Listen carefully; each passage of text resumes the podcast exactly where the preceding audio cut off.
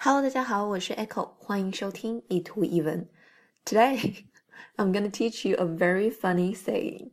今天要教大家一句很逗逼的话。Sometimes I wish I was a bird, so I could fly over certain people and shit on their heads. Sometimes 有时候，I wish I was a bird，我希望自己是一只鸟。大家想一想，假设这是一个半命题作文的话，后半句你会接什么呢 ？OK，这句话的精华就在后半句。So I could fly over certain people。这个 certain people 指的是某一些人，大概就是我不喜欢的、讨厌的那一类人，我就可以飞到他们的头顶，and shit on their heads。shit 大家应该都懂的吧？就表示拉屎的意思。对啊，如果我是一只鸟的话，我就可以到处飞，看到我不喜欢的人就屎他们一头。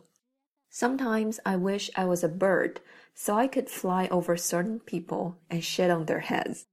欢迎大家关注我的微信公众平台“念念英文”以及新浪微博 “Echo 念念英文”。I'll see you there. Bye.